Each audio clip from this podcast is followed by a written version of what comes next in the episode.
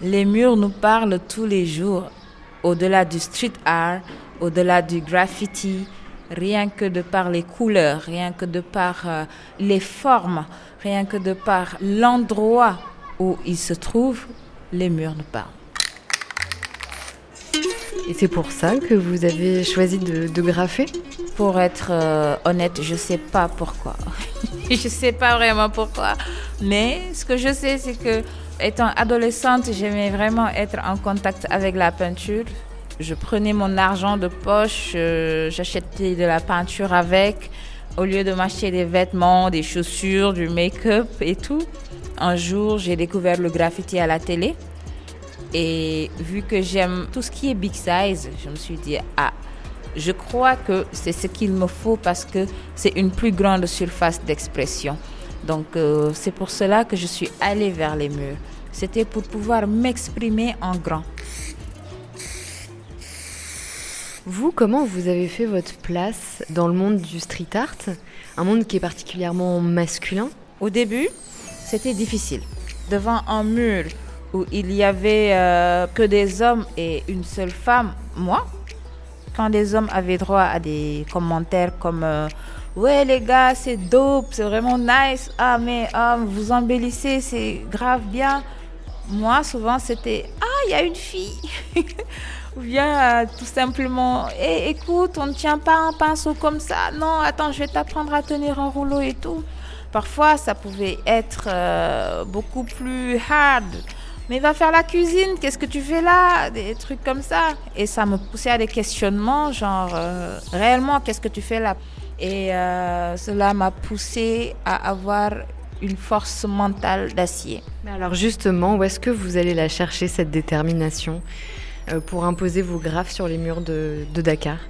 Je me rappelle qu'on ne voulait pas que je sois artiste. Ma mère rêvait que je sois médecin un jour et que voilà, mon cœur avait déjà penché pour la peinture, pour les sprays en tout cas, et les murs, la rue.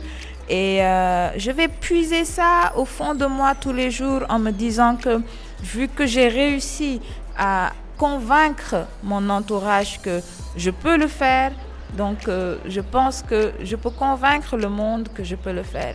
Convaincre des petites filles qu'elles peuvent devenir euh, voilà, des championnes et que chacune d'entre nous est championne dans son domaine.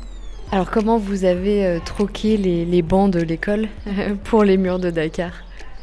À une époque, ma mère m'avait carrément interdit de toucher à des sprays. Quand tu revenais de l'école, tu trouvais euh, tes pots de peinture euh, à la poubelle. À un moment donné, je me suis cachée pour le faire en fait. En allant à l'école, je mettais une tenue dans le sac. Après les cours, je passais sur, euh, voilà, voir les gars, me changer dans une maison vite fait, venir sur le mur, faire mon truc. Et puis.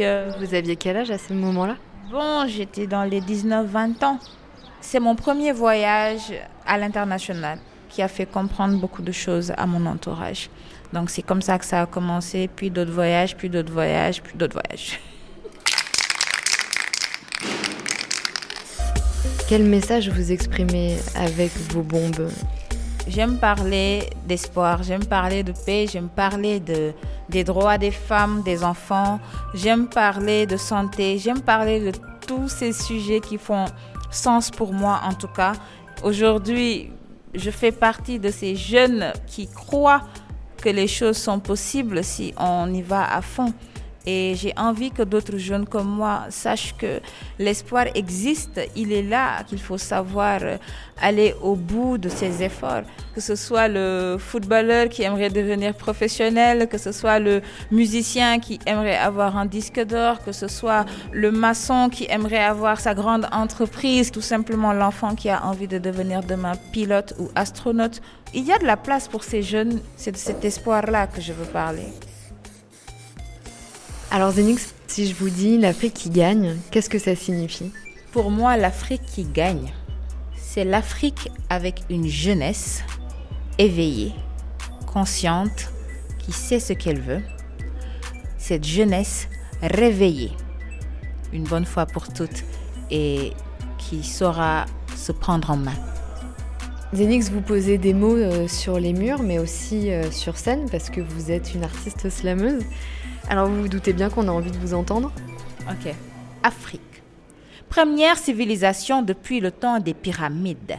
Terre ayant trop souffert de la tyrannie de ses guides avides de bon sens et d'humanité, trop zélés par le pouvoir. Excès de pouvoir qui rend fou, renfloue leur poche avec notre sueur. L'histoire eut la tristesse de constater avec désolation Hutu et Tutsi s'entretuer. L'apartheid prit sa part dans l'histoire malheureuse qui s'est perpétuée. Trop de coups d'État, trop de guerres civiles, trop d'images négatives à la télé, trop de négativité à leur image. Nombreux sont nos chefs d'État démagogues soi-disant intéressés par l'intérêt des populations polluées par une politique partiale juste pour une vie de pacha. Basta, nous voulons d'un continent uni. Basta, nous disons non aux guerres effrénées. Basta, nous disons non à une Afrique à feu et à sang. Basta. Slam.